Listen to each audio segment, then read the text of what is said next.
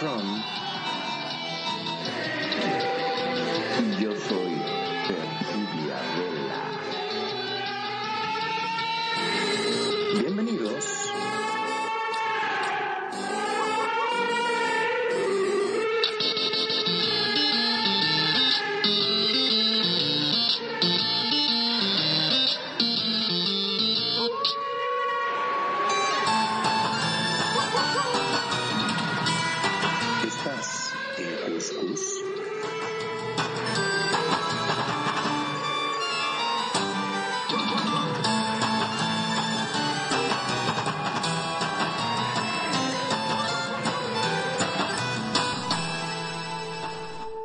Buenas tardes, noches, amigos.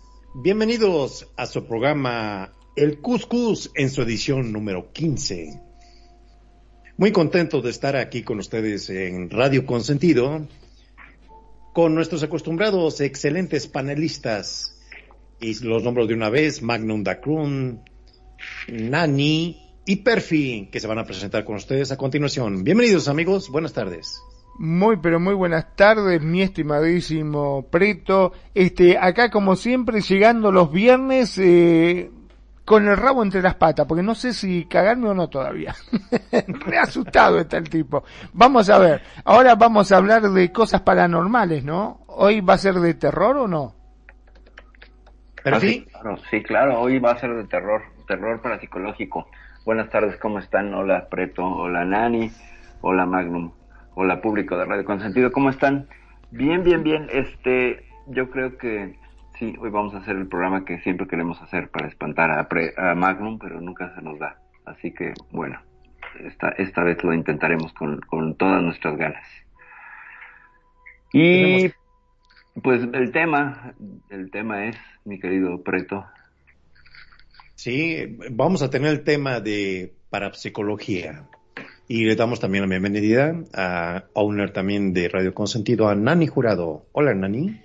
Hola, muy buenas noches. eh, Perfi, mi preto, muy buenas noches. Un gusto estar aquí acompañándolos. Ahí a ratico acompañándolos a ver qué nos dicen nuestros queridos oyentes, que a veces hacen esas preguntas o dicen así sus comentarios o experiencias. Estaremos aquí y más con lo de parapsicología del día de hoy. Realmente me encanta. Me encanta todos estos temas y, y bueno, y que de pronto alguna historia que tengan por ahí para contarnos, aquí es bienvenida para ustedes. Gracias a todos esos oyentes que están allá escuchándonos desde a través de sus terrenos, allá en sus casitas, a través de la aplicación del celular, porque muchos se reportan. Bueno, voy a ser sincera, muchos desde el WhatsApp me escriben y me dicen, estoy aquí escuchando y me encanta porque es que ya sé que los viernes, los martes, los jueves, los lunes, entonces yo ya espero los programas. Entonces, bueno, bienvenidos sean los comentarios.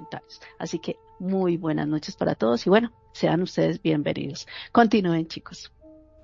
Pues amigos, eh, perdón, No, Amigos, tú, bien- por favor. adelante, adelante. No, no, no, tú, es, tú dale, Ah, bueno, vamos abriendo tema, vamos a, a hacer un compendio general de lo que ha sido toda la emisión de este año de lo que es el Cuscus, resumido en una palabra, que es la, el tema de la parapsicología. ¿Qué abarca la parapsicología, amigos? Pues es un mundo muy amplio, puede ser una ciencia, pseudociencia, como lo definan ciertas este, áreas de la, del estudio serio, ¿verdad? Podemos tener entre ellos la clarividencia, la telepatía, la precognición, perdón, Ujú.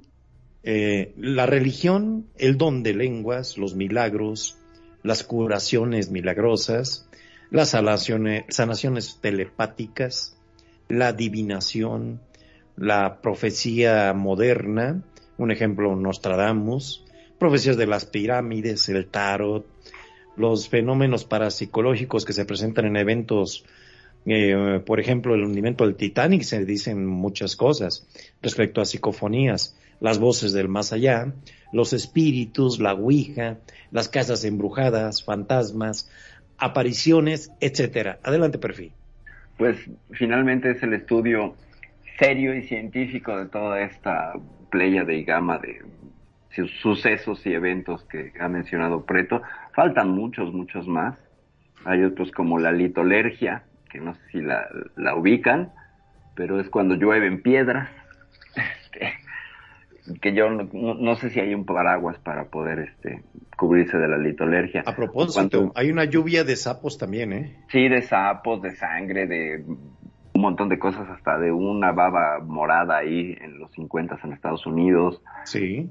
Eh, pero eso, eso tiene que ver con, un fenómeno meteorológico este, que se ha podido explicar. Sin embargo, la litolergia, pues es por el peso de las rocas, muy difícil de, de, explicar, sobre todo porque llegan a caer piedras hasta de 25 kilos, que no son fáciles de mover, eh, a menos que hubiera un huracán y eso es eso sí ya es, es son palabras. Es, un fenómeno. Sí, hay, hay muchas piedras de, de, diferentes este, naturalezas y capacidad, eh, características físicas, ¿verdad? a mí lo personal conocí. Mencionaste, sí. Sí.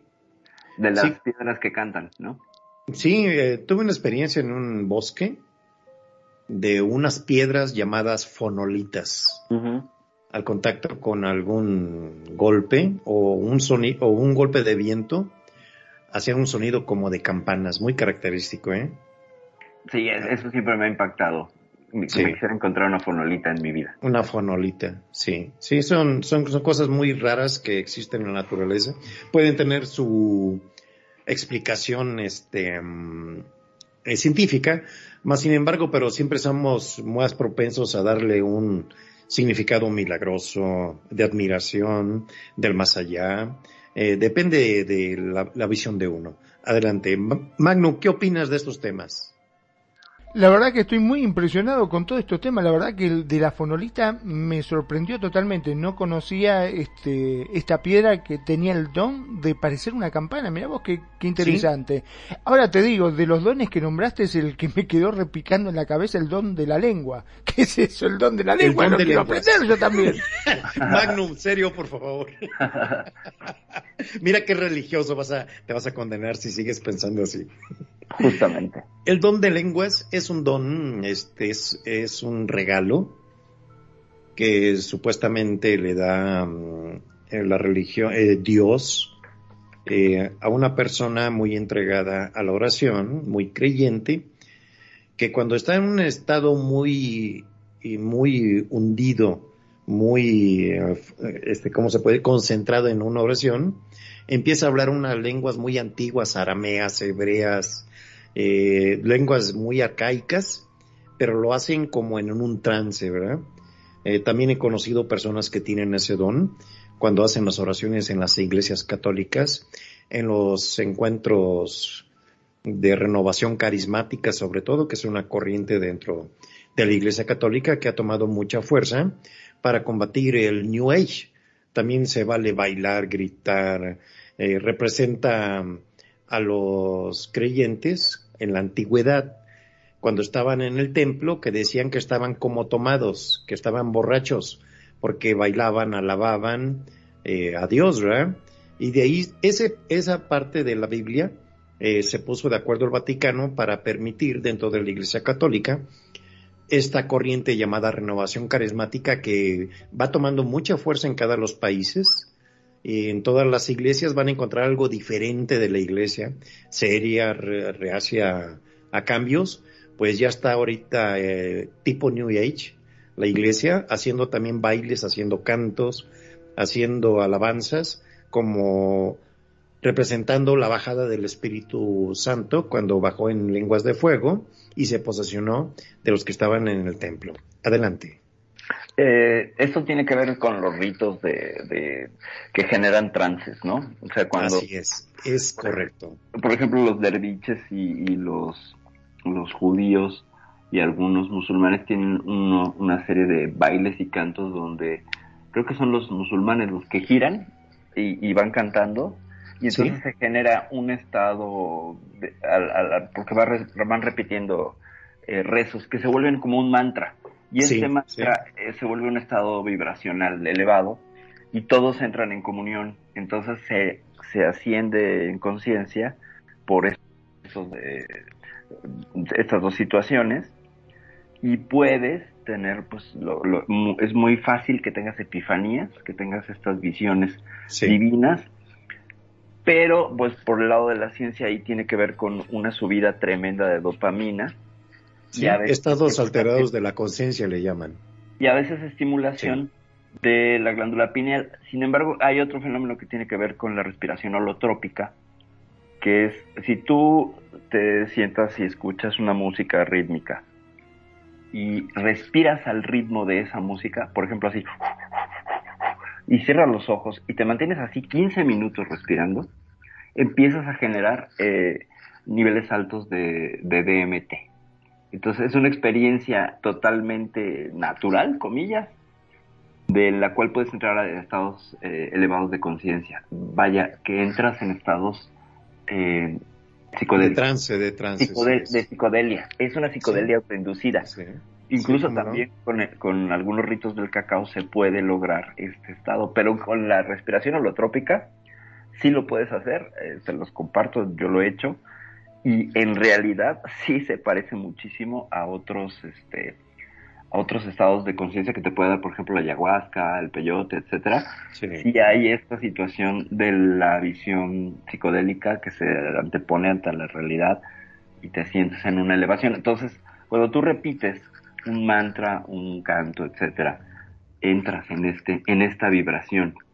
Y es muy fácil, entonces, que puedas eh, expandir no solo la, la percepción, sino que se conecten ciertas partes del cerebro Sí. que hacen que recuerdes una lengua que escuchaste por allí y puedas ser fluido en ella. Eso es un fenómeno muy interesante. Muy Entonces, bien. Hay, hay un debate ahí con, con la cuestión del don de lenguas, porque creo que también se llama este, multilalia, en la capacidad que tienes de hablar en otros idiomas cuando nunca Sí. los habías estudiado. nunca los has hablado. Sí, ya, lo, ya había visto ese término. Nos gustaría ahora escuchar la opinión de Nani. ¿Qué opinas, Nani? Perdón, pero eh, hay algo que me quedó de esto. Sí. Eh, lo he visto en una serie eh, que han pasado, bueno, no una serie, un documental, eh, sobre los que hacen ritos umbanda, que me llamó mucho la atención cómo es como que entraban en un trance y muchos se sacudían, bailaban en forma extraña y empezaban a hablar otras lenguas también, ¿no?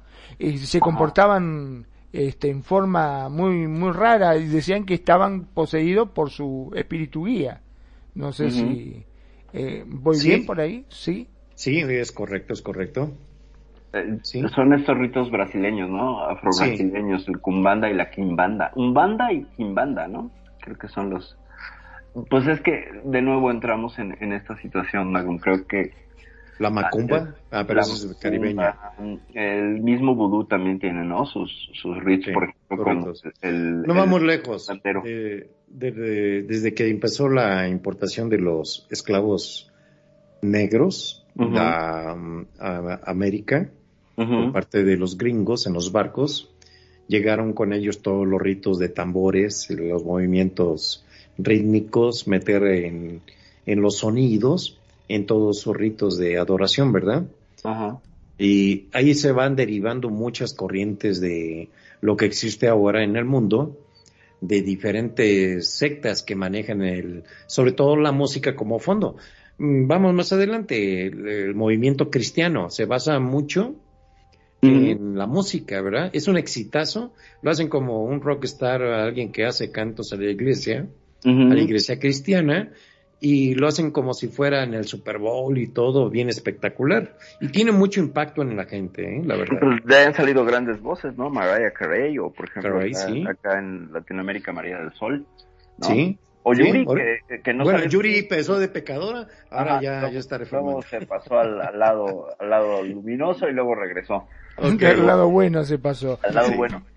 Pero supuestamente sí. me llamaba la atención de que eh, decían, había gente de, de dinero sobre todo, que recurrían a estas sectas para curarse de una enfermedad, porque supuestamente eh, la medicina normal no lo curaba. Eh, estamos hablando del cáncer en este caso, este, habían ido, había hecho quimio, un montón de cosas y no le daban muchos días de vida y bueno, este, justamente lo habían llevado a este rito umbanda supuestamente para ver si lo podían curar y bueno eh, entraron en trance hicieron todo como una serie de baile qué sé yo y aparentemente se sentía mejor esta persona y dice que se estaba curando no si bien no lo seguían pero bueno este, esto era, se trataba de eso un poquitito el programa, ¿no?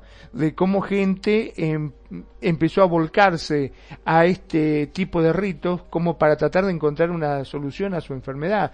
Porque se supone que ellos te curan el alma, porque dicen que lo que se enferma no es uno, sino es el alma la que te enferma.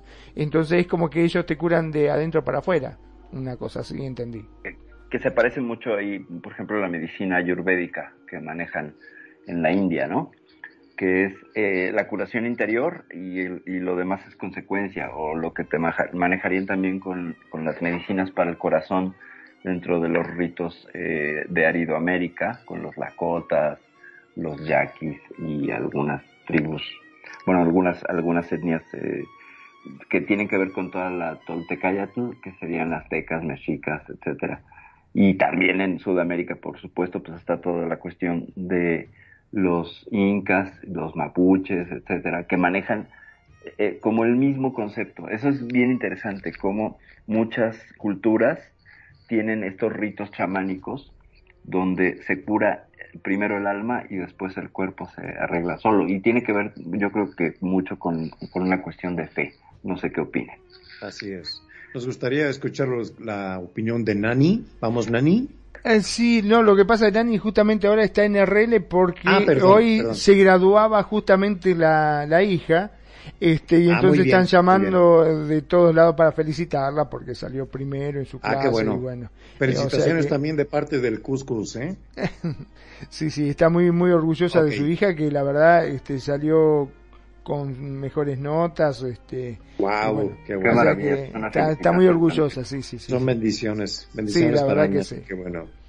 Bueno, vamos haciendo, vamos abriendo el compendio de la parapsicología. Tenemos dos vertientes, el lado religioso y el lado oscuro. ¿Sí? Vamos con el lado oscuro, que es el que siempre le va a interesar más a la gente para su defensa. Sí, sí, sí. ¿Y a mí qué? ¿Y a mí qué? Digo yo, ¿no? ¿Por qué no vamos con el otro? con el otro que me gusta más. El lado oscuro me da miedo a mí. Todo lo oscuro es feo. Bueno, vamos a hacer em, una, una separación de lo que es la parapsicología y lo que es obscuridad. Vamos a agrupar los hechizos, las brujerías, los maleficios las posesiones demoníacas y los exorcismos. ¿Cómo podemos acomodar en categoría de cómo afecta al mundo, a la gente, el pensamiento, el conocimiento y la práctica que hacen de la psicología aplicada en estos casos? Ok, ahora sí, ahora sí estoy en un dilema. Sí. Puede ser que eh, ahora se está este, empezando, hay mucha gente, sobre todo gente de dinero, que empiezan a perder este, posición, empiezan a perder eh, dinero justamente y se vuelcan a este tipo de religiones o de ritos como para tratar de, progresar. Eh, supongo que sí, supongo que sí habría una. Me, llegó hace unos meses, Perfil, y algo bien raro, bien raro, que me lo comentaron, que se practica y yo ni tenía ni conocimiento. ¿Tienes alguna información, Perfi, de lo que es la adivinación por medio de cuadras de caballos? No, ni idea, la primera vez que se, se practica. Yo me quedé en la rumpología, que te miraban el trasero. Hasta ahí me quedé, ya más de ahí el caballo ya es mucho para mí. Ahora utilizan así como si fueran un ruedo, eh, caballos. Y los caballos hacen la adivinación para la gente que lo pide. Ok.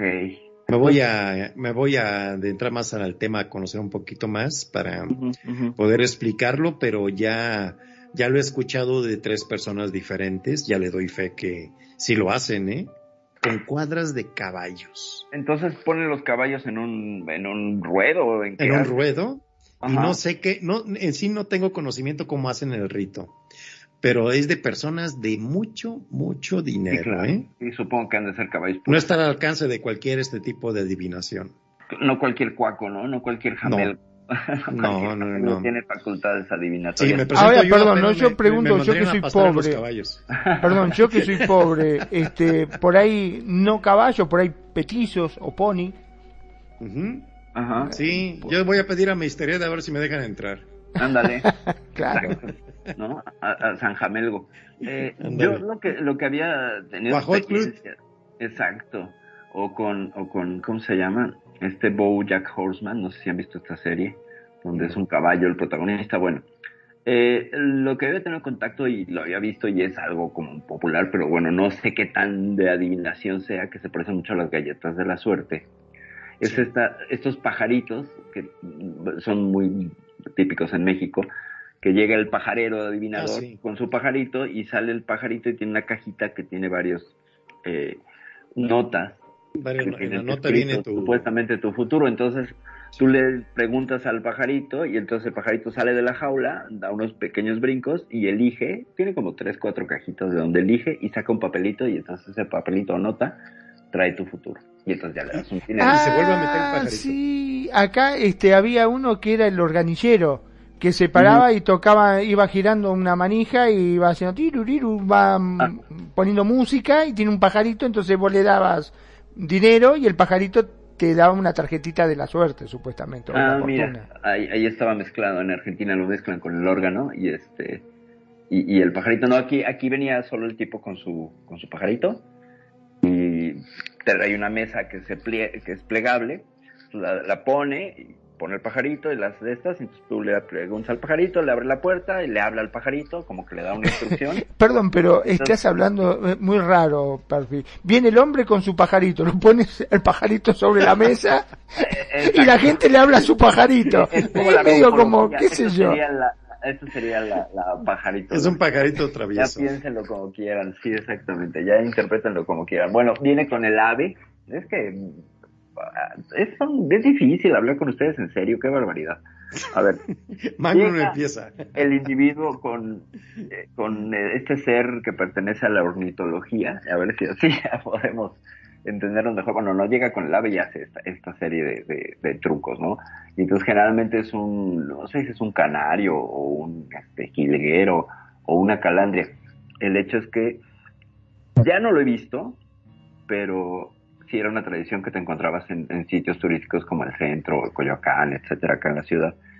Y pues dabas una cantidad de dinero porque te adivinaran este, el futuro, cómo te vieran el amor, etcétera. Entonces parece que cada una de las cajitas tenía que ver con uno de los temas que le preguntaban. Pero bueno, con caballos sí nunca, nunca había escuchado eso, ¿eh? Adivinación Con con, caballos, ¿eh? con caballos. Qué barbaridad. Bueno, ¿y qué otra adivinación rara conocemos entonces? Digo, sé la Sí. del café, Sí.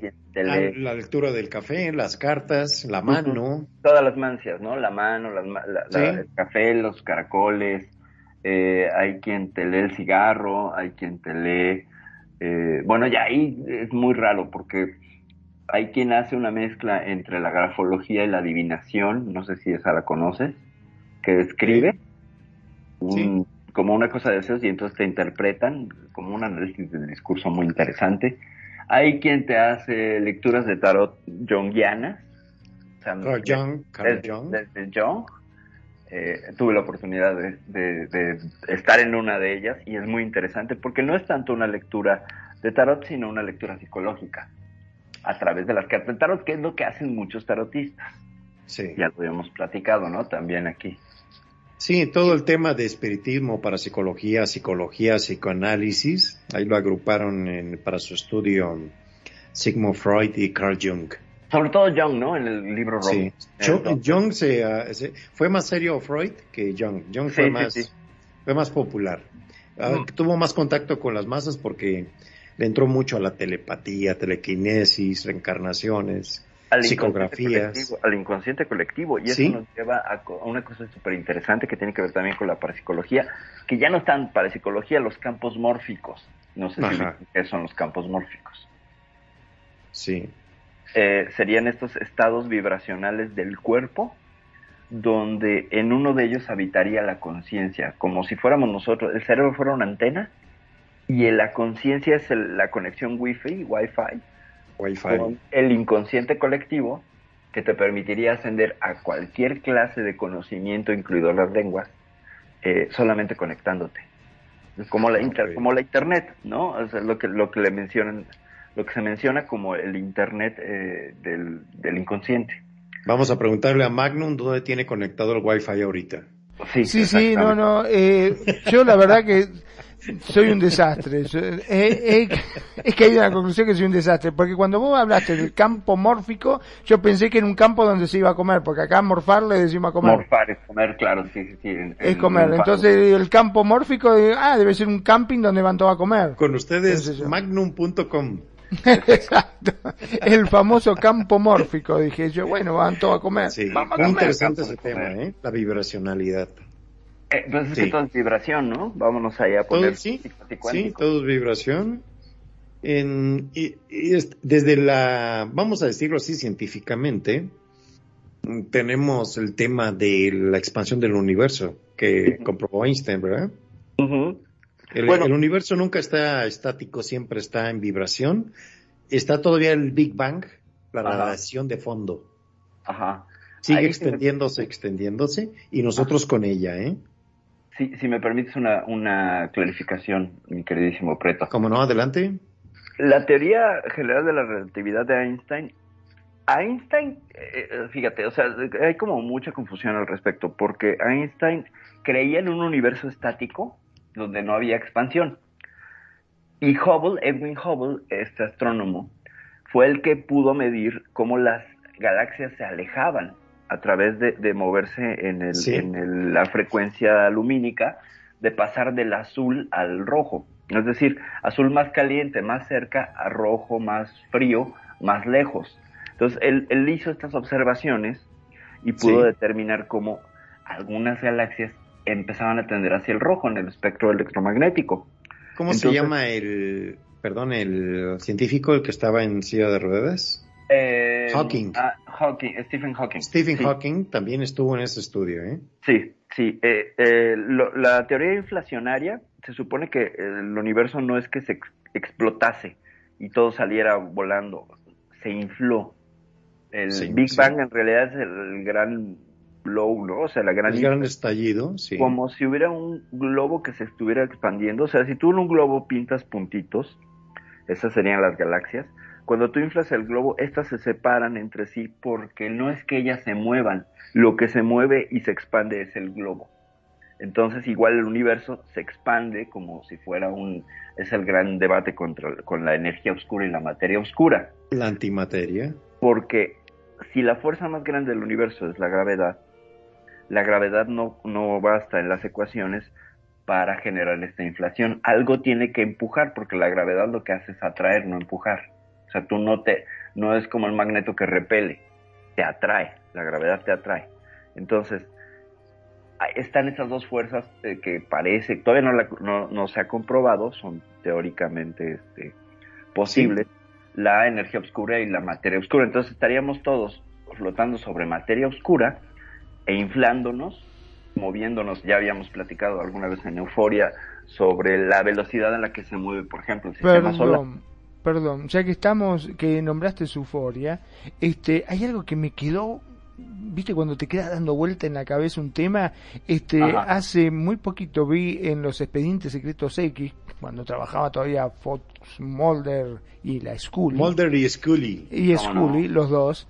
Este, resulta que en, en este episodio, supuestamente, eh, habían descubierto de que el- las agencias gubernamentales ultra secretas habían encontrado la vuelta para este, tomar la conciencia de la persona, o sea, digamos el alma, y meterla en la computadora. Entonces, de esta forma, este, podían tenerlo trabajando por el resto de su vida, como por ejemplo a Einstein, a Stephen Hawking, a todos los, los grandes científicos, ¿no? Este, lo podían llegar a tener ahí y se dieron justamente con eso, se toparon porque uno de los científicos estos eh, apareció en el celular de, de Mulder pidiéndole ayuda y le decía, este, decime la verdad, Mulder, ¿estoy vivo o estoy muerto? Y le decía, no, en realidad estás muerto. Dice, sabía que me lo iban a hacer y ahí le contó que supuestamente, bueno, eh, había un, una conspiración para llevar esa conciencia a computadoras y tenerlo trabajando indefinidamente, este, buscando nuevas opciones, nuevas cosas, descubriendo cosas, ¿no? Este, y bueno, pero lo único que supuestamente no podía convivir los dos. O sea, que para que pudiesen estar y trabajar en este sistema de computadora, tenían que matar su cuerpo físico. Ok. O sea, interesante, sí. qué interesante, sí. si vos te pones a pensar, este, era una forma de que de tener a los científicos trabajando por la eternidad. Claro, claro, sus mentes, ¿no? Que por ahí anda este señor Elon Musk con Neuralink, Exacto. intentando, intentando que nos conectemos todos a la red y capturar nuestra esencia. Y no solo él, también hay otros estudios por ahí. Sí. que- ¿En ¿Y en dónde encaja eh, el tema que estamos tomando ahorita en la parapsicología? En el, en el tema vibracional. ¿Sí? ¿Dónde encaja?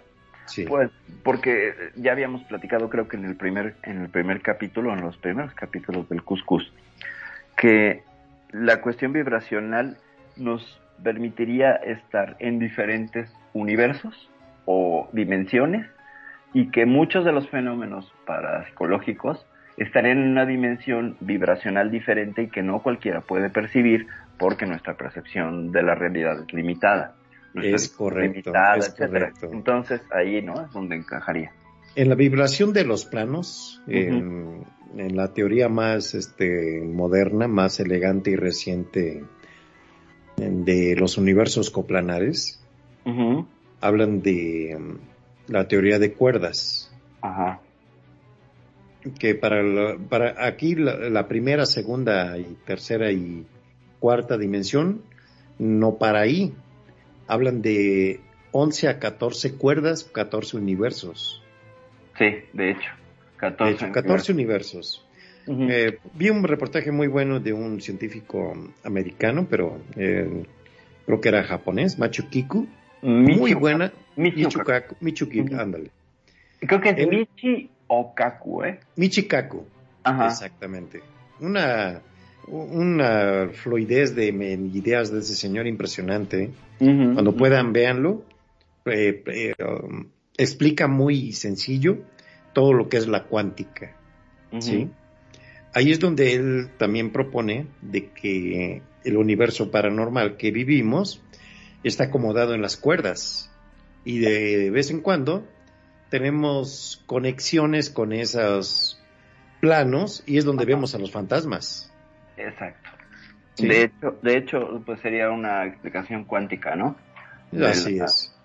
Porque eh, vemos que las cuerdas, pues bueno, están en un nivel todavía más pequeño que los mm, muones y los leptones y este montón de partículas Las cuánticas subatómicas. sub- subatómicas, así es. Ajá, y que las cuerdas serían quienes regirían eh, los estados vibracionales de, de todo lo demás, ¿no? O sea, de ahí para arriba en escala. Y lo que harían serían vibrar de diferente manera para alterar todo el sistema, de lo micro a lo macro. Aunque, pues estaríamos todavía buscando la teoría del todo que logre, eh, pues, maridar y consolidar tanto la visión de la física, eh, la teoría general de la relatividad de Einstein, que sería la física mecánica que conocemos, que funciona para los objetos grandes, y la teoría cuántica que funciona para los objetos más pequeños. O sea, todavía nadie ha logrado empalmarlas, y esa ha sido una búsqueda. Y era mucha de la pelea de Einstein con, con el asunto cuántico. Él decía, por ejemplo, que el entrelazamiento cuántico, que son dos partículas que no importa la distancia, si tú pintas de verde una, la otra se pinta de verde, siempre cuando están relacionadas, inmediatamente, no importa la distancia, incluso a una velocidad mayor que la de la luz, Y él Sí. decía que eso era acción fantasmal a distancia, ¿no? No creía Einstein muchas cosas de la, de la, de la teoría cuántica. Incluso Einstein decía que sus ecuaciones que lo llevaban a, a revelar que existían los agujeros negros, él decía es que no es posible. No es posible, la- las matemáticas tienen que estar equivocadas. Y el equivocado fue él, ¿eh? El equivocado fue él. Einstein no decía, yo descubrí que iba a haber agujeros negros. No, él por sus ecuaciones daba con esta posibilidad y la veía muy remota. Nos, apenas hace, que te gusta, tres, cuatro años, pudimos observar un primer agujero negro, lo cual confirma que sus ecuaciones estaban correctas. Aunque él no lo creyera, él mismo no lo creía. Esto quiere decir que su teoría era más inteligente que Einstein. Y Sí. eso es algo muy interesante, porque incluso Stephen Hawking, hay cosas de su teoría que son más inteligentes que él, que él decía, no, no, no, es que esto no puede ser posible, pero ahí están, o sea, no, no, no tengo manera de comprobar que no es posible, yo personalmente no creo que sea posible, pero los números no se equivocaban. Eso le pasó a Einstein y le pasó también a, este hombre, Stephen Hawking. La cosa interesantísima aquí es que si el universo está regido por esta cuestión vibracional, en, lo- en, lo, en la teoría de cuerdas llegaría un tope en donde ya no influye. Y eso es una rompedera de cabeza, porque dices, ok, afecta hasta el, la partícula más grande del átomo, que serían pues el núcleo, electrones y protones y todo eso, fotones. Sí. Pero más allá como que ya no pasa. O sea, ya la influencia no pasa. Pero sin embargo, sí influye, ¿no? Porque todo está hecho de átomos. Entonces, esta barrera es la que creo que también fluctúa entre estos dimensiones o universos donde se pueden encontrar muchos fenómenos este, Paranormales. porque, porque desafían la eh, teoría de la mecánica de la mecánica general. Es decir, un objeto no podría, un, un ser no podría, la luz no podría atravesar una pared. Sí, Los, los fotones sí, pero si tú iluminas una pared con una lámpara, pues se detiene, ¿no? Hay- hay- hay- hay- porque la está iluminando. Entonces, ¿qué quiere decir? Que los fotones rebotan porque la compresión electromagnética de la, eh, de la fuerza nuclear débil, la fuerza nuclear fuerte y la misma gravedad estarían comprimiendo las moléculas de esa pared de tal manera que ni los fotones podrían pasar. O sea, no hay porosidad, pues, y entonces ahí se detiene la luz. Sin embargo, la cuántica dice, no, sí, sí pasan, sí atraviesan, porque, por ejemplo, la radiación solar, que son fotones, nos atraviesa todo el tiempo, no importa en qué parte del mundo estés, incluso si pudieras escarbar hasta meterte hasta el centro de la Tierra, lo cual sería imposible porque nos quemaríamos, pero ni ahí estarías a salvo porque quedan atravesados todos los objetos del sistema solar por estos fotones, ¿no? iones y un montón de cosas que luego afectan a las computadoras. Entonces, ¿cómo te lo explicas, no? O sea, sí hasta cierto nivel, pero en el otro nivel ya no te lo puedes explicar. ya no, no, sí. Sí, son cosas que lo más fácil de la gente es darle un sentido sobrenatural a las cosas. Ajá. No, no busca uno la lógica. Ajá. Entonces, Sí, sí, ahí sí. tenemos un campo muy amplio para ir más o menos entendiendo la idea de que no todo lo que se nos presenta siempre eh, enfrente no es una cosa tan desconocida, puede ser un fenómeno muy na- natural para un campo que no tenemos nada de experiencia. Es que no lo tenemos. y no lo tenemos. Estamos en nuestras dimensiones que conocemos, eh, no conocemos da- ya del otro plano, Ajá. donde podemos acomodar muchos eventos que nos suceden continuamente, diariamente, a mucha gente en el mundo. ¿Qué opinas, Magnum? Creo que Magnum fue a No, no, no, estoy acá, estoy acá, estoy, Ya, ya, estoy, ya, estoy acá. No, estoy acá. Lo que pasa, este, me quedé pensando justamente con esto, ¿no? Qué, qué infinito que es todo. Este, de tal forma de que, bueno, en realidad, este, son tantas las cosas que se van descubriendo que, como diríamos, ¿no? Cuando no se puede encontrar explicación, automáticamente entra Dios. Porque vos viste cuando Ah. hay cosas que no se entiende, y sí, no, lo habrá hecho Dios.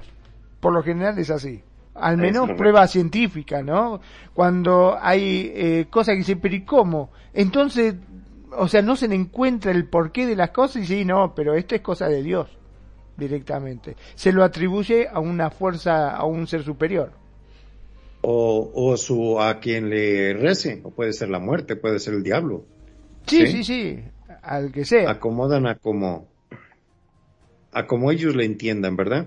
Y aquí el impacto que tenemos eh, siempre diario es de que hay gente que um, cuando ve un evento de esos tiene una reacción eh, a veces que ni ellos esperan, ¿verdad? Puede ser espanto, puede ser enojo, puede ser agresión, puede ser depresión, puede ser miedo, Eh, pueden ser muchas cosas. ¿Sí? ¿Qué opinas, Perfil? Pues mira, eh, esos son estados vibracionales también, ¿no? Finalmente, si tú tienes un estado emocional, tienes un estado vibracional. Y si tú generas miedo, generas un estado vibracional bajo, que se supone que sería comida para los seres del bajo astral, que se, supone que sería comida para un montón de entidades este, oscuras. Entonces, se supone que para, para indigestarlos o para romperles la, la- la cadera y driblarlos, eh, hay que vibrar alto. Entonces, tiene que ver mucho esto con la aparición, por ejemplo, de gente que está en depresión y que se siente muy triste y que le tocan cosas como fenómenos de parálisis del sueño, apariciones, etcétera, ¿no?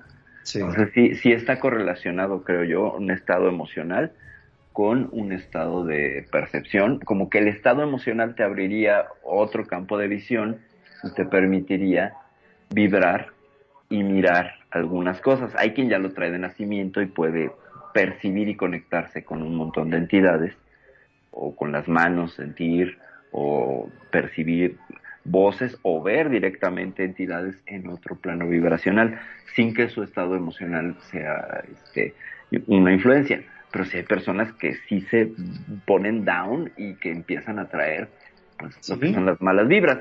Ahí estaríamos hablando del asunto de la creencia y la fe, por ejemplo, en temas como la brujería, ¿no? Gente Ah, que sí. dice, me embrujaron y me echaron mal de ojo y venga, ¿no? Y empiezan a suceder cosas. Que tiene que Van a ver ver con- al brujo y se dan rameadas y todo. que tiene que ver con la fe, ¿no? Con, con que creas, porque hay, bueno, hay un par de casos ahí muy interesantes. Uno de un, un investigador alemán escéptico, pero a, a rabiar, a de hueso colorado, que lo que hacía este hombre era eh, desafiar a los, a los brujos y hasta que le hicieron un aporte. Los aportes son eh, la la transferencia de objetos a distancia y entonces el tipo empezó a sentir dolores terribles en, en los huesos y las articulaciones y cuando fue a hacerse unas radiografías pues había alfileres dentro de sus huesos y ahí están las radiografías y es un caso impresionante, no sé si lo conocías. No, ese no. Sí, sí, sí. Entonces, y está documentado y todo. Terrible ese. ¿eh? La verdad Sí. que terrible. Yo me acuerdo, acá había un- una persona, bueno, hace años creo que ya falleció, este que se llama Tuzán, este que mm, eh, manejaba su cuerpo, hacía de todo y él siempre se la pasaba, eh, digamos, eh, instigando a, a los brujos. Decía, si para mí no existe la brujería, no existe. Y si hay algún brujo que me embruje, decía, a ver, que me haga algo. Los reto a todos que me embrujen, decía. Y nunca había pasado nada, ¿no? Qué sé yo. Ajá. Pero es, es- es muy interesante ese tema.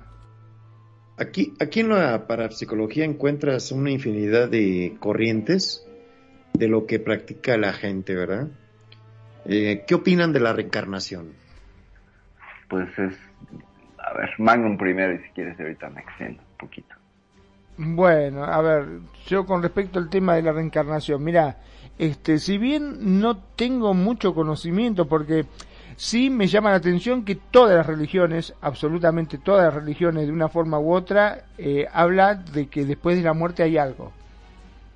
Uno lo llama paraíso, otro le llama, no sé, de distintas formas, pero sí dicen que existe algo.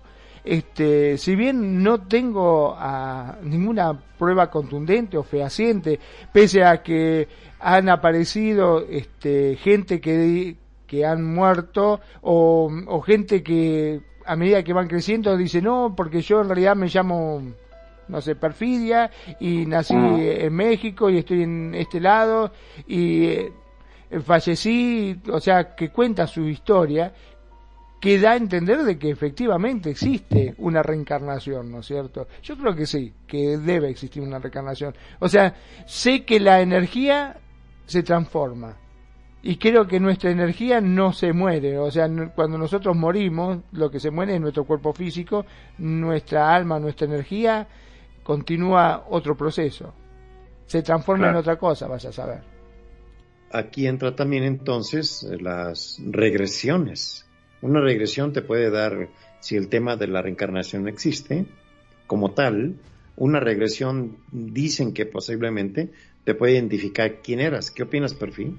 Bueno, perdón, Pues- ¿no? Pero con respecto a eso, yo le tengo bastante fobia, porque, a ver, si a vos te dicen, eh, eras un rey en el pasado, yo, ay, qué lindo, era un rey, qué bueno, o eras, este, qué sé yo, no sé, un, un esclavo, decía, ay, bueno, era un esclavo, sí, que, ahora si te dicen, no, en tu otra vida vos eras un asesino hijo de remil que mataba, descuartizaba, violabas a todo lo que se te cruzaba y era buscado y, o sea, es terrible enterarte de una cosa así.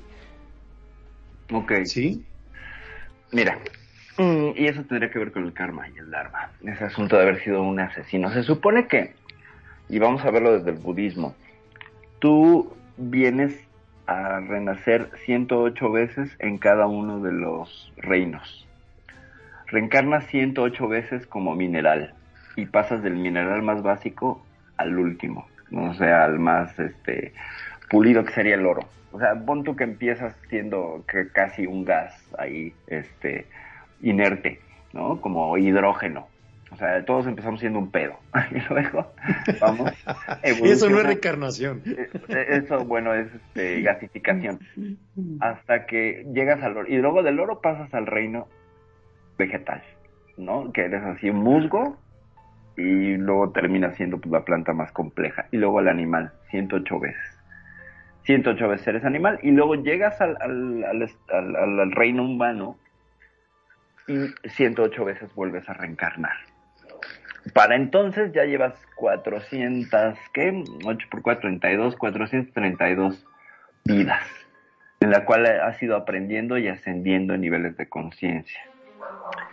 Es muy interesante porque si tú te pones a analizar, todos coincidimos con... De entrada estamos hechos de los 106 elementos de la tabla periódica. Eh, compartimos un montón de procesos con las plantas compartimos muchos más procesos con los animales. Entonces es muy interesante que los budistas lo pongan así cuando si tú te pones a, hacer una arqueología de quién eres, compartes cosas como si estas las fueras acumulando. Y entonces, después de tus 108 encarnaciones eh, humanas, donde vas a pasar experiencias de conocimiento y de crecimiento, si te tocó ser, por ejemplo, una persona que murió asesinada, es probable que en tu siguiente vida seas tú el asesino para que aprendas de los dos lugares, de las dos perspectivas, lo que es estar en, ambas eh, situaciones. Se supone que tu familia también reencarna en el mismo ciclo y el mismo círculo, es decir, a lo mejor el que fue tu padre en la siguiente vida va a ser tu hijo o tu esposa. ¿Me explico? Imagínate Ya. que Magnum recarne Michael Jackson. Con Imagínate. Thriller. Imagínate, entonces le, le daría, le daría, este, le daría más miedo al pobre, al Más pobre miedo. No, Ay, eh, si tiene tanto miedo le va a tocar ser investigador parapsicológico, ¿no? Vas- no sé, va a ser Magnum y Scully. Ándale. Y entonces, después de estos 108 reencarnadas humanas, viene lo que sería el estado búdico. Sea, ya cuando eres un alma vieja, asciendes ya sin problemas, sin buscar la iluminación, al nirvana. Y este nirvana no es el final ni es este estado, todavía hay más, hay otro, donde son 108 reencarnaciones como Deva. Un Deva es una especie de semidios, ¿ok? Que es una entidad espiritual más poderosa que los humanos porque no muere, pero sí elige trasladarse de uno a otro eh, en, en un estado de ascendencia y después ya pasas de los devas a ser un kami o un dios. Ah, lo cual, fíjate, entonces son, ¿ya cuántos estados vimos?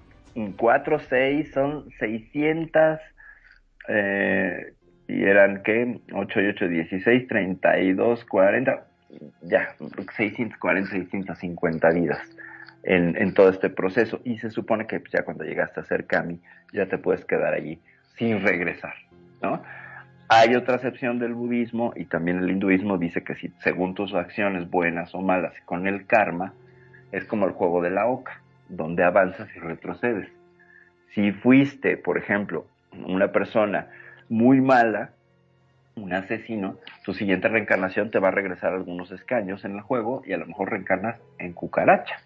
Uno, dos, tres, vuela. Exacto. Entonces reencarnas en cucaracha para vivir cuatro días y ser pisado. ¿no? y morir de la forma más espantosa y más horrible. Y entonces, si dices, es que hay un acto de, de, de, crueldad al pisar una cucaracha, desde estas perspectivas, pues lo que estás haciendo es justicia, ¿sabes? Entonces, incluso si a un asesino, y esto es muy polémico, si un asesino mató a 10 personas, esta lectura podría decir es que esas 10 personas en su otra vida fueron asesinos y les tocaba en esta ser la víctima y sufrir. ¿Por qué? Es, Porque es traían bíblico, ese karma. es bíblico eh, la herencia mala Ajá. eh, que te maldice a la tercera generación, cuarta generación. ¿Sí? Eso está registrado en la Biblia. Que por acciones anteriores, tu alma de tus nietos, tataranietos, y tú mismo los condenas con tu acto, ¿eh? Aquí hay ¿Sí? una, una lectura interesante, te la voy a dar desde la, lec- desde la teoría de la eh, terapia familiar sistémica. Sí. Perdón, ¿no? O sea, me quedé pensando con estas cosas del, del castigo y los ejemplos. O sea, que si, por ejemplo, vos eras muy mujeriego y vos decís, en esta vida quiero tener toda la facha y toda la plata como para poder seducir a todas las mujeres, te hacen Ricky Martin y te cagan porque te hacen gay. Puede ser. O vos sabes qué te hacen, te hacen una mujer, o te hacen una mujer muy atractiva sin recursos. Ándale, van a ser mujer a Magnum. No, no, olvídate. Bueno, desde la, desde la teoría de la reencarnación, todos hemos estado en diferentes cuerpos, estados eh, de de estatus socioeconómico y sexos. O sea, todos tenemos esta experiencia. Se supone que al morir se viene un borrado electromagnético de las memorias, solo quedan algunas partículas que son las que se recuerdan hasta los siete años y después ya se borran totalmente. Por eso hay muchos niños que recuerdan vidas anteriores, sobre todo con niños, son los que recuerdan claramente. Yo fui un piloto de la Segunda Guerra Mundial y niños que muy chiquitos Sí, sí, les sí. gustaban los aviones Está documentado. Así y es. está documentado, ¿no? Y hay un caso de unas gemelas maravilloso que se murieron las dos gemelas y luego los papás tuvieron otras dos gemelas y habían reencarnado en ellas. mismas. Sí, sí, sí, sí, sí, sí. Tenían miedo a cruzar las calles porque habían muerto atropelladas. Un caso impresionante. Entonces yo, yo también creo que sí hay un regreso después de, de un periodo de aprendizaje, porque también la, el desencarnar es un periodo de aprendizaje preto. ¿Les gustaría eh, conocer las señales inequívocas de que tu alma ha reencarnado? Ah, eso estaría bueno, venga. A ver, vamos por partes. Cuente, cuente. Eh, se hizo un estudio en Norteamérica, el Instituto Pew, en el cual reveló de- por medio de encuestas si la gente creía en la reencarnación. Y basado en el instituto de todo lo que le contestaron, hizo este resumen muy interesante. Ellos hablan de que la gente cree que ha reencarnado cuando tienen sueños que se repiten una y otra vez. Ajá. Según la psicología, los sueños recurrentes son mensajes de nuestro inconsciente que insiste, insiste hasta que encontramos su significado. O sea que si tú tienes un sueño muy recurrente, algo te está diciendo tu alma, tu mente, tu físico, de que esto es tuyo.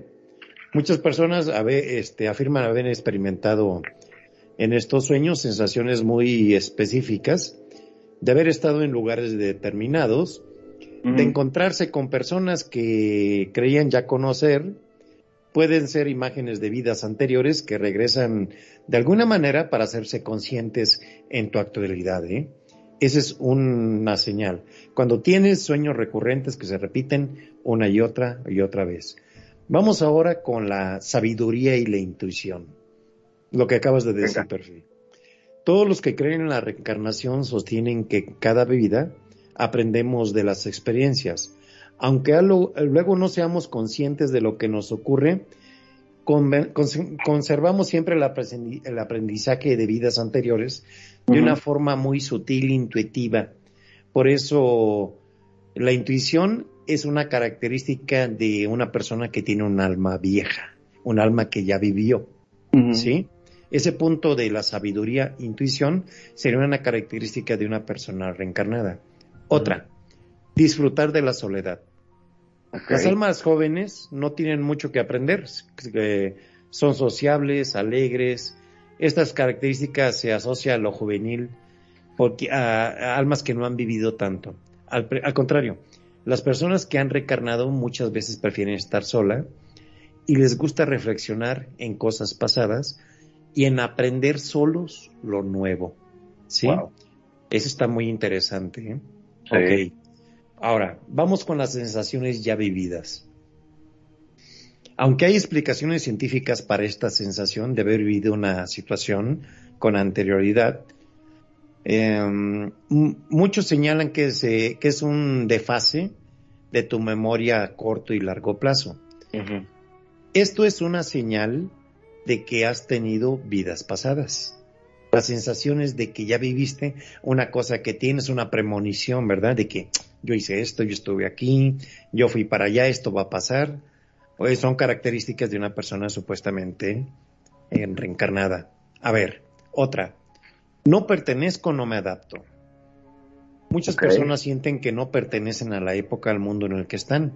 Viven con un sentimiento de angustia siempre, porque sienten añoranza de algo que realmente no conocen, pero más sin embargo saben que lo vivieron.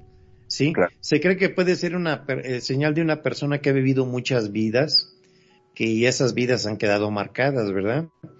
Y es en lo profundo de su alma es una ansia de regresar a ese, ese entorno que ya vivió. ¿Sí? El no adaptarte en la vida es una señal también de reencarnación.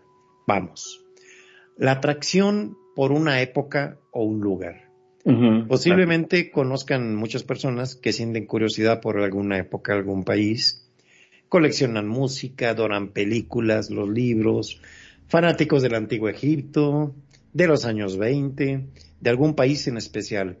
Para muchos esta señal también es de que han quedado marcada y ligada a este contexto. ¿Sí? Claro. Ser atraído por una época o un lugar. Ok. Vamos a otro punto. Los miedos inexplicables. Tú puedes tener muchas fobias que no sabes de dónde llegaron, ¿verdad? Quienes creen en la reencarnación sostienen que esta experiencia muy fuerte de vidas pasadas, lo que atinadamente hace rato dijeron, los episodios de violencia, la forma de muerte, eh, estos pueden ser responsables de miedos y fobias que no puedes explicar ahora. Eh, quienes más vidas dieron, más de estas reacciones inexplicables tienden a experimentar. Si has tenido, para todos nuestras radioescuchas, si tienen alguna de estas señales, si han sentido que han vivido algo, te atraen cosas y no sabes por qué, tal vez seas un alma vieja y estás en el Cuscus. Exactamente. Adelante. ¿Qué Cuscus? A ver, Magnum, cuéntame. Magnum, ¿qué es Cuscus? Sí, sí, sí, yo estaba escuchando atentamente y me he dado cuenta, sí. A mí me gustan mucho las mujeres, o sea que Vas a saber. ¿Fuiste? ¿Trabajabas en un nightclub? En un nightclub, sí, seguramente. Nada más por la vida. Buenas noches. Nani, Buenas bienvenida. noches, escuchándoles aquí porque me interesa todo lo que he estado y bueno, y les comento que realmente estoy en RL yendo y viniendo porque bueno, hoy Gracias fueron logrados, hoy fueron logrados de mi hija, Felicidades. Muchas felicidades para tu hija y para ti, ¿eh? Entonces todo el mundo como que hasta ahora le dio por llamar, preciso cuando vine a sentarme. Está bien, así Pero bueno, sí pasa eso. Bueno, y gracias por las felicitaciones. Bueno, lo que he estado escuchando, tengo un punto de un de un oyente que me dejó acá y me dijo, ¿estás? ¿Estás? Y yo, ay, ya, ya llegué, ya llegué. Bueno, Ah. de, de lo que hablaron hace rato, y lo retomo porque realmente pues un oyente eh, se llama Laura y me dice, de las, eh, adivina, eh, Las mancias. De las mancias, eh, fue muy curioso para ella en un tiempo lo de las velas. Ajá. Por medio de las velas le adivinaban cuando se derretía la esperma, cómo caía la esperma y cómo terminaba la vela, entonces ya le adivinaban a ella cosas por las velas. Entonces que, que esa es una de las formas que si ustedes pues que no la mencionaron o bueno de tantas que hay, pero que a ella le causó mucha curiosidad. Y otra me dice que fue por la llama, la llama de la vela. Ajá. También te decía eh, si era muy, mm, se abría demasiado, si titilaba Intensa. mucho, si, si, si era menos, y si se iba para un lado, si se iba para el otro, o se quedaba estática. Bueno, todo tenía un significado. Ujú. la Entonces, velocidad en la que se consume también exactamente. tiene que Entonces ver. que también, y, y que le leían eso. Eh, yo, ya este fue de- del comentario de Laura, ahora el mío. Hace muchísimos años en Tierra Caliente yo estaba mm, jovencita, muy jovencita, eh, me dice, me dice la señora donde estábamos viviendo, haciendo la visita en ese entonces, en- que era cerca de la playa, entonces me dice, va, acompáñame donde, donde Petra. Y yo pues, no sabía quién era Petra y yo pues vamos. Ella entró y sí, mucho olor a tabaco, porque la señora también leía el tabaco, leía el cigarrillo y leía, leía los ojos, Ok. leía los ojos. Iridología. Sí. Sí, pero ideología lo leía, lo tengo entendido que era, ahí miran las enfermedades, pero ella adivinaba a través de los ojos. O sea, eh, como en la ideología, pero te adivinaba, era adivinar lo que te iba a pasar o lo que, sí, no como de enfermedades, sino como de, de lo que le iba a pasar. Iridomancia sería, ¿no? Exacto, así era. Entonces, eran estas cositas y, y me pareció muy curioso porque yo escuchaba que a través del, de los ojos te pueden eh, enfermedades, que los riñones, que el hígado, que esto, que aquello, pero que le dijera cosas que después me di cuenta y la señora y yo iba mirando y le dijo, pronto te va a pasar esto y le pasaba. Y le pasaba y yo decía, ¿cómo es posible eso? ¿Cómo es posible eso que, que, que una persona que esté adivinando, que esté leyendo que los caracoles, que las piedritas y los frijoles? Eran los Ajá. frijoles. Sí. Entonces, eh, me parecía que los frijoles se llaman aquí unos frijoles que le llaman chochos, que son naranja con unos bordecitos negros. Eh, me parecía muy curioso que, le, que leyera los frijoles y yo, pero que el- si el puntico negro va para la derecha, el otro quedó para la izquierda y el otro, o sea, bueno, siempre y me quedé con esas cosas, me quedé con eso y, y realmente pues siempre me han llamado la atención. La- Ahora, sí, No, tú, tú, tú, tú. Termina, termina. entonces ahora con lo que estaban comentando de, de las reencarnaciones, de los ciclos de, de, de lo que comentaste, Perfi, de los ciclos de, de evolución de, de las almas que tienen que purgar, eh, si les toca ir a los minerales, si les toca que ir a los, a los vegetales, al mundo animal, o depende de donde le toque que ir y cómo evolucione y qué, y qué mineral o qué eh, especie le tocó vivir para poder purificar y pasar ese tiempo para poder purificar supuestamente eh, parte del alma o pagar pagar parte del dharma de lo que hizo en esa vida. Entonces te mandan a, a esa rueda del sansar. Esa rueda del sansar es donde ya te, te meten, eh, como decir, metieron tu, tu nombre ahí, digamos, el nombre de pila, porque entre, entre el mundo espiritual y entre el mundo del budeísmo y de todo esto, tú tienes un nombre de pila.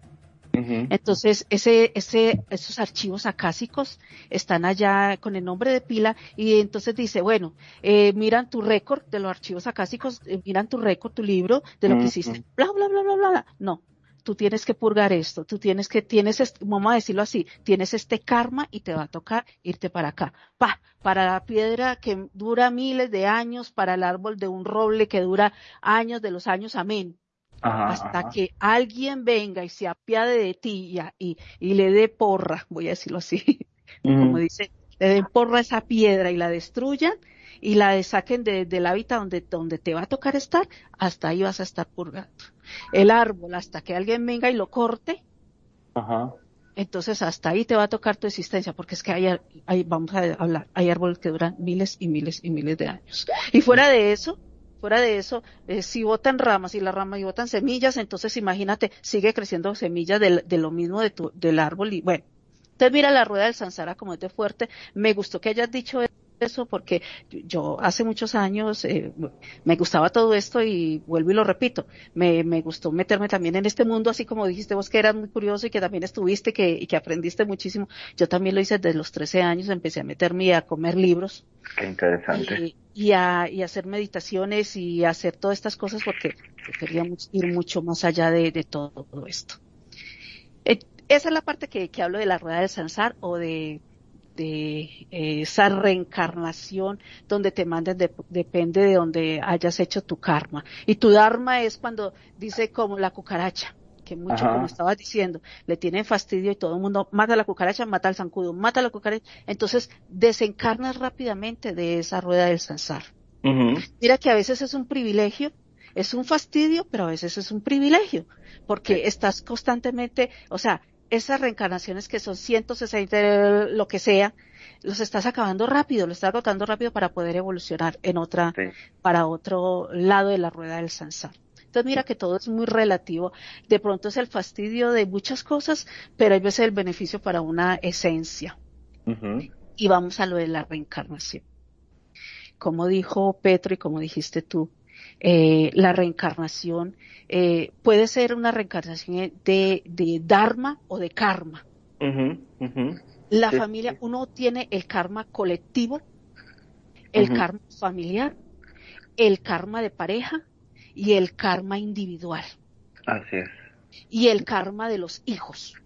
No, y, las tres partes centrales de la rueda del Sansar, ¿no? Que son el, bueno, las tres o cuatro, el gallo, la serpiente, el cerdo, y no me acuerdo si hay otra, pero que tienen que ver con tu personalidad y estas entrarán en juego en las decisiones que tomes, en las decisiones este, kármicas o dármicas que tomes, ¿no? O sea, también parte de la salida del karma y del dharma es conocer esa parte de ti y descubrir, por ejemplo, que tu parte serpiente es la que está dominando a la parte gallo, que es más como eh, está más despierta, etcétera, y es este juego de tensiones entre las diferentes partes de lo que constituiría desde la rueda del Sansar la personalidad. Y ahí coincide con la teoría de la sistémica familiar, donde traemos, por así decirlo, no sé si un karma, pero las decisiones emocionales de nuestros abuelos, bueno, se supone que hasta siete generaciones puedes indagar, pero no hay información. Es muy difícil rastrear tanta información.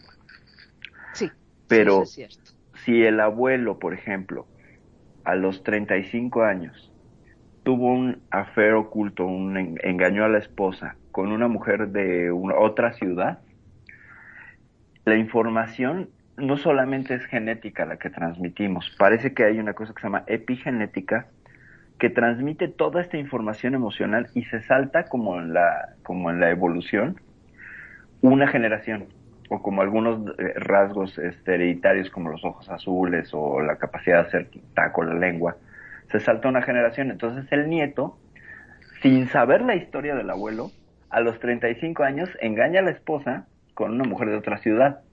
Y si te pones a ver de pronto que la mujer del abuelo era morena, la mujer del nieto es abuela. Digo, es morena. Si la otra mujer era casada, la mujer del nieto es casada. Y entonces te sorprendes cómo demonios supo si no conocía la historia, el nieto. Y esto es importantísimo, sobre todo en temas de crianza, cómo los de las decisiones que tomes, aunque no las digas, se transmiten y los hijos saben. Y luego los hijos que son fieles a los padres ya los abuelos, por, por, por, por pura línea genealógica, repetirán estos procesos, impidiéndoles vivir sus destinos, tratando de arreglar el sistema familiar. Es decir, el, el nieto repite el patrón del abuelo para que todo el sistema se sane con el tema de qué? El aprendizaje sobre la infidelidad. Fíjate cómo se parecen tanto. Entonces es una suerte de karma. Y tendrá que resolverlo al vivirlo de nuevo y elegir vivir su destino y romper con ese sistema o eh, no hacer nada y esperar a que otros miembros de su linaje lo resuelvan. Es interesantísimo porque de alguna manera estaríamos reencarnando no las personas sino sus acciones. Habría una reencarnación y esto es eh, una teoría que se maneja muchísimo dentro de muchos campos psicológicos. Muchas eh, teorías psicológicas y escuelas psicológicas sostienen esta herencia de las decisiones y las emociones. Entonces habría de alguna manera una reencarnación, porque vuelve a encarnar, de tus acciones. No tanto tu persona, pero tus acciones, que también se parecerían de alguna manera a una suerte de homenaje muy, muy controversial de lo que harían nuestros padres o nuestros abuelos. Y somos el resultado de eso. Ahí es donde viene el karma colectivo. el karma, hay veces el karma de, de, porque uno también adquiere karma de amistad. Sí. Uno adquiere también, cuando uno tiene una amistad, a ver, a ver tiene un círculo, que ahí es donde poco a poco me lo fui, lo fui aprendiendo y lo fui viendo. Uno tiene un círculo de amistades que uno dice eh, el amigo del alma, de toda la vida, pero tú hay veces apoyas las decisiones de tu amigo del alma, de toda la vida, y decisiones que de pronto traen repercusión. De que de pronto traen, eh, te van a, eh, traen un efecto y una causa, porque no hay efecto sin causa ni causa sin efecto. y esas energías, eso se convierte en una energía y nosotros somos energía. Y nosotros absorbemos esa energía, a nosotros nos repelan esa energía.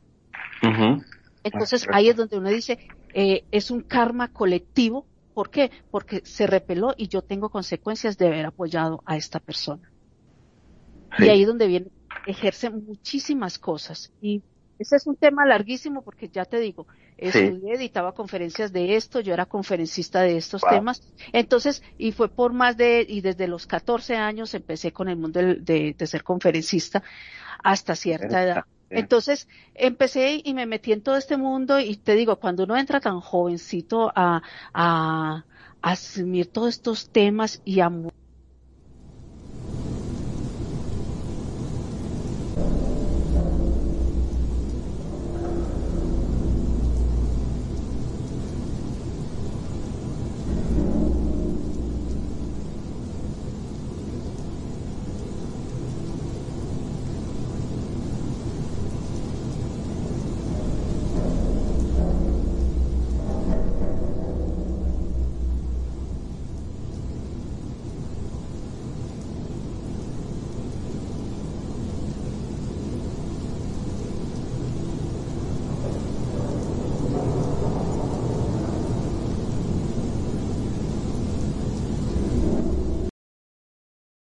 Bueno, ya volvimos de estos minuticos. Bueno, dije minuticos, pero la verdad no son minuticos. Hay veces necesitamos tomar agua y salir corriendo. Ustedes saben que hay veces el teléfono, la vida real, y bueno, estamos en, en directo. Y lo bueno es que en este instante me doy cuenta que sí se está escuchando. Porque algunos les decían que no escuchaban, pero yo digo que es que eh, aquí hay de todo paranormal. No sé, chicos. no sé chicos ustedes qué piensan. Pero quiero contarles una historia de todo esto que estamos hablando y que lo estábamos hablando ahorita detrás de, vamos a decirlo así, detrás de, de la cortinilla. De, de toda esta, mm, hablé ahora de, de los curanderos. Hay curanderos muy buenos, hay curanderos donde, bueno, trabajan la parte oscura y hay satánicos. No tengo nada en contra de ellos, pero aclaro, no tengo nada en contra de ellos porque cada cual tiene sus poderes y los usa como quiere. Y eso es respetable. Tú puedes ir donde tú quieras con que te sientas cómodo. Eso sí, recuerda que el Dharma, el karma siempre está ahí, latente. Y si tú lo sabes, entonces tú sabrás qué hacer en su momento. Eh, hubo un programa de televisión y yo hace muchos años escuché hablar a otras personas de que eh, existía un sacerdote satánico muy bueno y daban el nombre y el tipo es, eh, es de otro país y bueno y toda la carreta escuchaba yo. Y yo estaba muy jovencito y yo decía eh, bueno uno escucha historias porque son historias. Con los años eh, vi un video donde estaba el señor que hablaban y decían las cosas que el señor hacía y todo lo demás y lo estaban entrevistando y había uno que como ahora lo estaban mencionando aquí nuestros panelistas eh, de de retar retar a estas personas que tienen poderes, sean satánicos, sean brujos, sean hechiceros, sean lo que sea. Lo retan porque hay personas escépticas. En este mundo de, de, de lo paranormal hay creyentes y hay escépticos. Y esta era una persona escéptica y retaba al brujo satánico y le decía, le decía, eh, ustedes son unos farsantes, eso no existe, lo paranormal no existe, eh, que ustedes tengan poderes no existe. Entonces el otro, el, el otro le decía, yo puedo ver, el brujo satánico le decía, yo puedo ver tras de ti y puedo ver lo que te ha estado pasando y lo que ha pasado en tu vida. Entonces diciendo, es porque usted lo ha leído en algún libro, y diciendo, tu, tu esposa tiene problemas eh, mentales. Ah, sí, ¿y dónde lo has publicado? No, no, eso no lo publico porque en mi vida personal nadie tiene por qué saberlo. Bueno, te la estoy diciendo. Es que ella no entendía y ella se sentía con delirios de persecución, diciendo, ella no entendía, pero ahora sí va a entender. Le decía él diciendo, pero es mi ex esposa, no me interesa lo que esté pasando ahora. Y si usted tiene poderes, demuéstremelos aquí, le dijo el, el escéptico al brujo satánico llegó y le yo puedo hacerte sangrar en este instante y tú no vas a tener una razón. El que dice, no, no puede ser porque yo no estoy enfermo, no tengo nada y aquí están todos mis exámenes. Yo ando con toda la carpeta de mis exámenes recientes, donde todo, todo, todo, no tengo nada para que usted venga a, a decirme mentiras y a decirme que tengo una enfermedad o que tengo esto. No tengo nada. Entonces, lo más, lo más insólito, por te digo, estamos en el mundo de los creyentes y los escépticos. El brujo satánico lo único que hizo fue inclinar su dedo sobre su nariz, el mismo el sacerdote satánico, en la nariz de él, no, no tocó a nadie, solamente a él mismo, y se dio tres golpes en la nariz de él y automáticamente el escéptico empezó a sangrar por los ojos, por la nariz, por la boca, se, eh, no lo podía creer, o sea, de la, en cámaras, en cámaras y todo, no lo podía creer. Y entonces todo, pero ¿qué está pasando? ¿Qué está pasando? El conductor dijo, no, no, para, para, para, para, para. En ese instante, que eh, aquí fue donde quedé, en ese instante el, el brujo satánico llegó y le dijo al otro lado, o sea, con el mismo dedo, pero en el lado contrario, le dio los tres golpes a la nariz y el otro ya, ya no escupía, ya no se tapaba, pero estaba bañado en sangre. Entonces dijo, pero ¿cómo pudo haber hecho esto? De causarla y pararla, si yo no tengo nada. Entonces, mira que poderes existen. Sea, sí. voy a decir como para la parte científica o como estaban, estaban hablando ahorita, que fue en lo que quedamos, y que de pronto sea sugestión o que la adrenalina o que hay veces se trabaja la mente o que hay veces corriente y que las corrientes, hay cosas que no tienen explicación que por más que tú intentes darle una explicación, el otro tenía todo su, su récord de que se había hecho los exámenes para venir, para venir a este programa, como decirlo así, para venir a este programa, él se sacó todos los exámenes, radiografía, todo, para que no tuviera el, el que el que venía, el que estaba, él iba a enfrentar, no tuviera una excusa de decir que en el historial tenía una enfermedad tal que tuviera, o sea, tengo todo comprobado de que tú no me puedes mentir dime qué tengo, dime qué vas a hacer y yo aquí tengo la prueba de que no tengo eso. Entonces, mira cómo se presentan las cosas y me pareció, te digo, yo estaba muy jovencita cuando escuchaba el nombre de este brujo satánico y cuando vi el video, yo me quedé atónita porque eh, después de años después, años después, eh, el señor todavía estaba vivo y todavía la foto que yo vi en ese entonces, cuando yo estaba muy jovencita, el señor seguía intacto. Los años no le pasaban. Muy interesante, o sea, muy interesante ese de, tema de las curaciones, eh, lo que son los ataques también satánicos, más que fue al aire, ¿verdad? Y documentado. Sí. Esas son los, las cuestiones a valorar en los mundos que vivimos, ya que podemos enfrentarnos en la vida real. Muy interesante el aporte, Nani. Gracias. Me encanta. Permíteme yo antes de, de, de, de que sigan ustedes eh, con los temas. Sí, cómo no. Ay, mira, voy a decir que si el día de mañana ustedes, y voy a traerlo así, vamos a mezclarlo aquí, vamos a jugar un poquito con, con todo lo que uno a veces dice. Si ustedes creen en lo paranormal, y ustedes quieren un, una gestura en Second Life para ahuyentar todas estas, eh, estas vibras, pueden buscar a, ¿cómo es el nombre? Gesturbator. Gestur- Gesturbator. A Charlie. A Charlie para que te haga una gestura, una, una gestura de ese que te diga, fuera, fuera, fuera bicho, fuera, mala energía, chuchu. Que se, que se vaya cus. el, eh, ¿Cómo es? Que se vaya el diablo y que venga Jesús. Vaya que venga- Cruz, cruz. Mira. Va de retro, Satanás, puede decir. Va de retro. Charlie. Saludos Sí. a Charlie que nos escucha. Exacto. Vamos a aprovechar también para mandar un, un saludo fraternal a nuestro gran amigo Tony Focaccia de Focaccia Red Source, que está con sus amigos escuchándonos. Ah, sí, Ya sabe gracias. que aquí siempre bienvenido en Radio Consentido. Muchas gracias, eh, de Tony, eh, y saludos a tus amigos. Y aquí con, lo, con los comentarios de Nani muy interesantes y acertados como siempre, estamos haciendo una muy buena presentación de lo que ha sido el tema de lo que es el mundo paranormal. Adelante, perfil. Pues para paranormales y anormales, para todos tenemos aquí, ¿no? Este, nos faltó también dentro de este recuento. Dafne, eh, perdón, también aquí tenemos a Dafne que está aquí en el estudio, nos está acompañando. Muchas gracias, Dafne. Bienvenida, amiga de años. Ya nos habíamos visto, amiga. Adelante, perfil, perdón. Pues nada, que nos faltó en este, en este recuento, pues mencionar un poco de lo que es el cuscús, ¿no? El significado del cuscús. Ahí sí me encantaría que, que de nuevo lo retomaras, mi queridísimo Preto.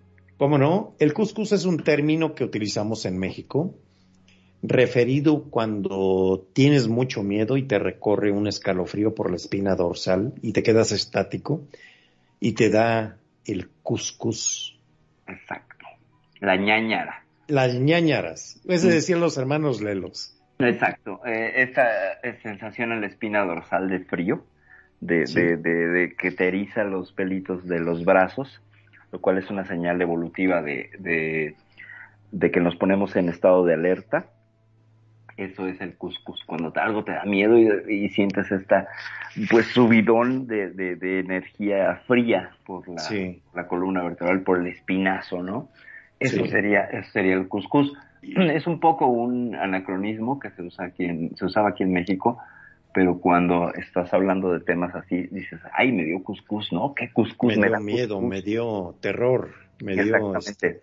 me dio mello, diría Chiqui Drácula. Exacto, no confundir con el cuscús, que es una comida, es una, es una suerte de, de cereal o gramínea que se prepara sobre todo en la zona de, eh, en, en Haití, en toda la zona esta de influencia de- del Bayou en, en Florida, Mississippi, por ahí, que es esta como arrocito, es como un arroz que se prepara con tomate. A mí no me gusta, sabe horrible, no lo prueben, a mí el cuscús me da cuscús. y Sí. pues eso. Sí, Eso. y, y- y es- y hacemos el comentario de que aquí en el Cuscus nuestro aporte para la gente es este conversar con ellos acerca de los temas em, que nos asustan, los temas que nos que tenemos a veces de lejos, los fantasmas, las apariciones, los exorcismos, las posesiones, las casas embrujadas, los lugares embrujados, las experiencias personales que cada uno hemos tenido, cuando en la familia tenemos algunos eventos raros en nuestras casas, todo para que les pase a ustedes, que les pase a ustedes aquí también en el Cuscus, podemos este, comentarlo, ¿verdad? Aprovechamos para darle los saludos a nuestra gran amiga Sinaloa. Saludos Sinaloa y Anthony, que nos están escuchando también por ahí en la web. Adelante, Perfi. Pues nada, que aprovechamos sí también para saludar y, reiteradamente mandarle besos y abrazos a mi hermana Sinaloa. Sinaloa, muchos besos, muchos abrazos, sí es preciosa. Y Anthony, también un abrazo grande por estarnos escuchando. Pues nada, que esta sensación de cuscús de miedo, de terror, de, de, de, de, de sentirse paralizado por eventos, por situaciones eh, que, no, que escapan a la lógica y a la explicación eh, formal o que la ciencia pudiera dar, pues básicamente es el tema que tratamos de abordar en este, en este su programa, el Cuscus. Y lo que buscamos es también que nos cuenten, que nos platiquen sus experiencias, que nos, nos remitan alguna historia de terror, porque esa parte todavía a lo largo de 15 programas todavía no llegamos a abordar relatos de, de, de nuestros radioescuchas o empezar a narrar historias que conocemos, porque esa parte todavía está, está ahí eh, pendiente y en el tintero, porque hemos abordado un montón de temas que son menester tocar para entender y tratar de comprender pues todos estos fenómenos, o al menos si no entender y comprender, pues saber qué es lo que nos provoca el cuscús, ¿no? Que sería el cuscús aplicado. El, cuscús, exactamente, no, sería el college cuscús, ¿no? El, los papers del cuscús los papeles científicos. Este, y hacemos la invitación a la gente también para que cuando gusten venir aquí mismo en el programa, poder intercambiar los puntos de vista, poder comentar algún evento que hayan tenido, o pues ahora sí, ¿verdad? Con todo lo que podamos también ayudarles en alguna idea que ustedes estén con algún miedo, ¿verdad? No somos doctores, pero este, algo se nos ocurrirá, no se preocupen por eso. Magnum. Menos Bueno, mira, eh, como diría un amigo, yo, hombre, joder, te tengo que contar mi experiencia, eh, yo te voy a contar mi experiencia. tu experiencia, Magnum? Es, lo ah. que, en lo que respecta a las posesiones, eh, a mí me gusta a veces estar arriba, a veces estoy abajo, depende de la posesión que... no posesiones. Ah, ah, ah, perdón, retiro. Me cambio, cambio entonces. Ese es otro programa. Ah, ese es otro. Del lunes. Ah, ya me fui para el otro lado. Exacto. Bueno, ese, ese más bien era, era este, las posiciones y las posiciones este, sexosas de lo que hablamos y hemos dejado de hablar, por cierto, hay que retomarlo por allá. Ok, amigos, tenemos, nos restan siete minutos con los cuales vamos a aprovechar para irnos despidiendo del programa número 15 del Cuscus. Adelante, Perfil. Pues el programa número 15, la emisión número 15 de este programa que eh, pretende ser tragicómico, asfixiante y de terror, pues llega a su fin. Ha sido un placer y un gusto, como siempre, la invitación eh, que me extiendes, Preto, para acompañarte en, este, en estas emisiones. Un gusto y un placer siempre tener a Magnum en los controles, en la dirección, eh, a Nani también el apoyo en la el magnífico trabajo de ambientación que logra con cada uno de los temas del programa. De veras, vengan a dar una vuelta, le quedan geniales las ambientaciones. Aquí estamos como esperando que pasen los zombies para dispararles aquí en el Cuscus. Y pues muchísimas gracias, muchas gracias. Yo he sido Perfidia y bueno, nos vemos prontísimo. Ya saben que aquí soy como activo fijo de esta estación. Gracias. Magnum.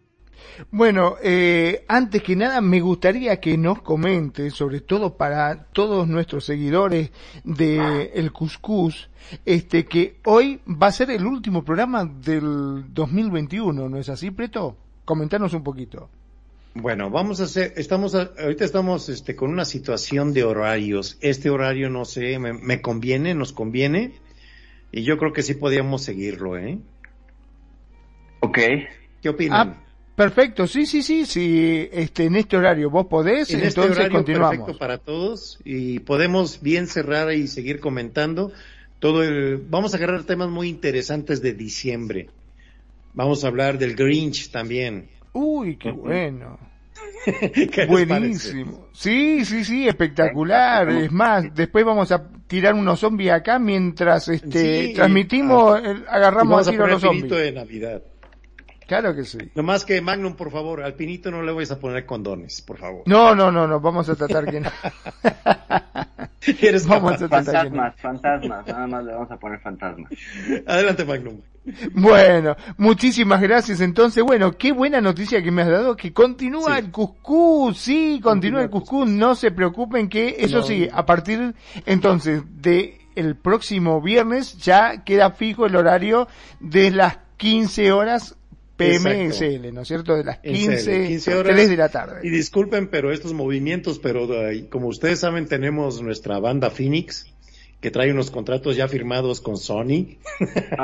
con Sony. Ajá. Con Sony, con, con, Motown. y tenemos que cumplir ciertos este, aspectos con la banda como DJ y próximamente DJ Preto Singing in Live. Se pondrá a cantar este hombre. Ah, eso, eh, decirle en español, no te hagas el canchero, desgraciado, que no, no entiende nada. Dice, si querés, no sabía si aplaudir, te digo, ¿qué pasó? ¿Tiene una enfermedad este hombre? ¿Qué le pasó? Que va a cantar en vivo, hombre. Ah, bueno, eh, decirlo así, hombre, por favor, ¿qué Bueno. estamos diciendo? Les Bueno, prometo hacer un, este, un, uno, a ver, vamos a cantar aquí, me- nos comprometemos a Magnum y yo que vamos a cantar una hora aquí. ¿Cómo Una, ves, Magnum? canción- una canción de terror. Bueno, de- órale, Ghostbusters nos aventamos si quieres. Exacto. ahí está, ahí está. Bueno, hacemos así.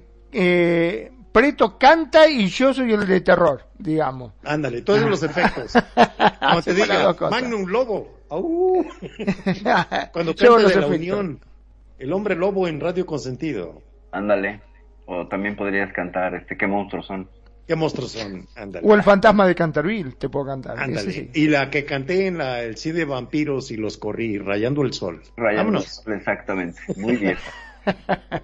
Bueno, ahora sí me despido, así lo dejamos como corresponde que cierre el programa este Preto. Mi nombre es Magnum Dacun, transmitiendo en vivo y en directo desde Mar del Plata, República Argentina. Como siempre digo, gracias, gracias por estar ahí, gracias por elegirnos, gracias por hacer de Radio Consentido tu radio. Sean felices, el resto son solo consecuencias. Preto. Gracias. Tenemos ahí a Nani, o ya se regresó RL. Sí, no, no, por acá estoy. Adelante, Nani. Estaba leyendo en este momento un comentario que hizo Dafne y me causó curiosidad porque, bueno, lo, el Dafne, discúlpame, apenas lo estoy leyendo, pero bueno. Dice un amarre para el amor. Sí, sí, sí. Mira. una labor, ¿cómo no? Te voy a decir que está bueno. Ese, ese tema está muy bueno.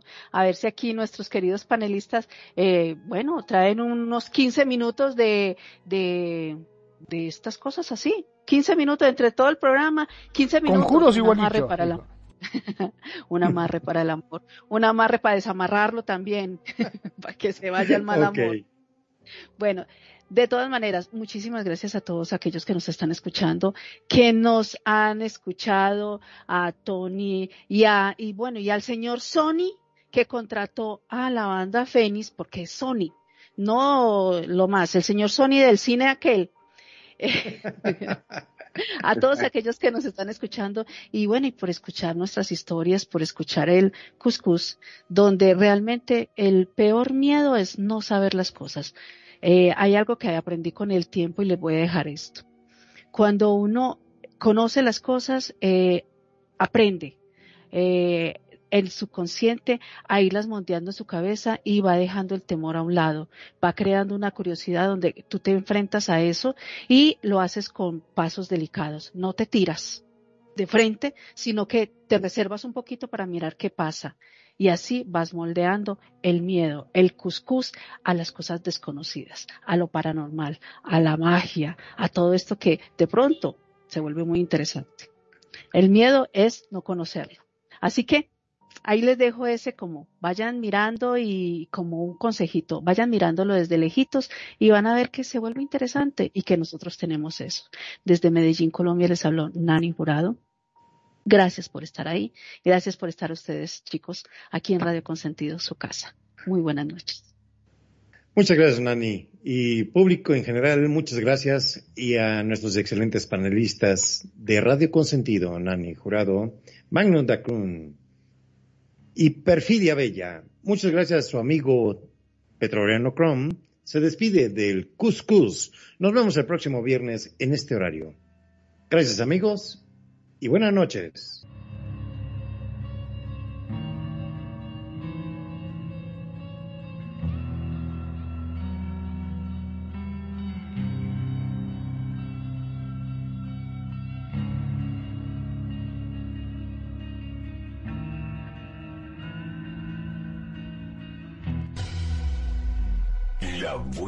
Música. Solo la puedes escuchar por aquí. Radio Consentido, consintiendo tus oídos. Tu mejor opción en radio por Second Life.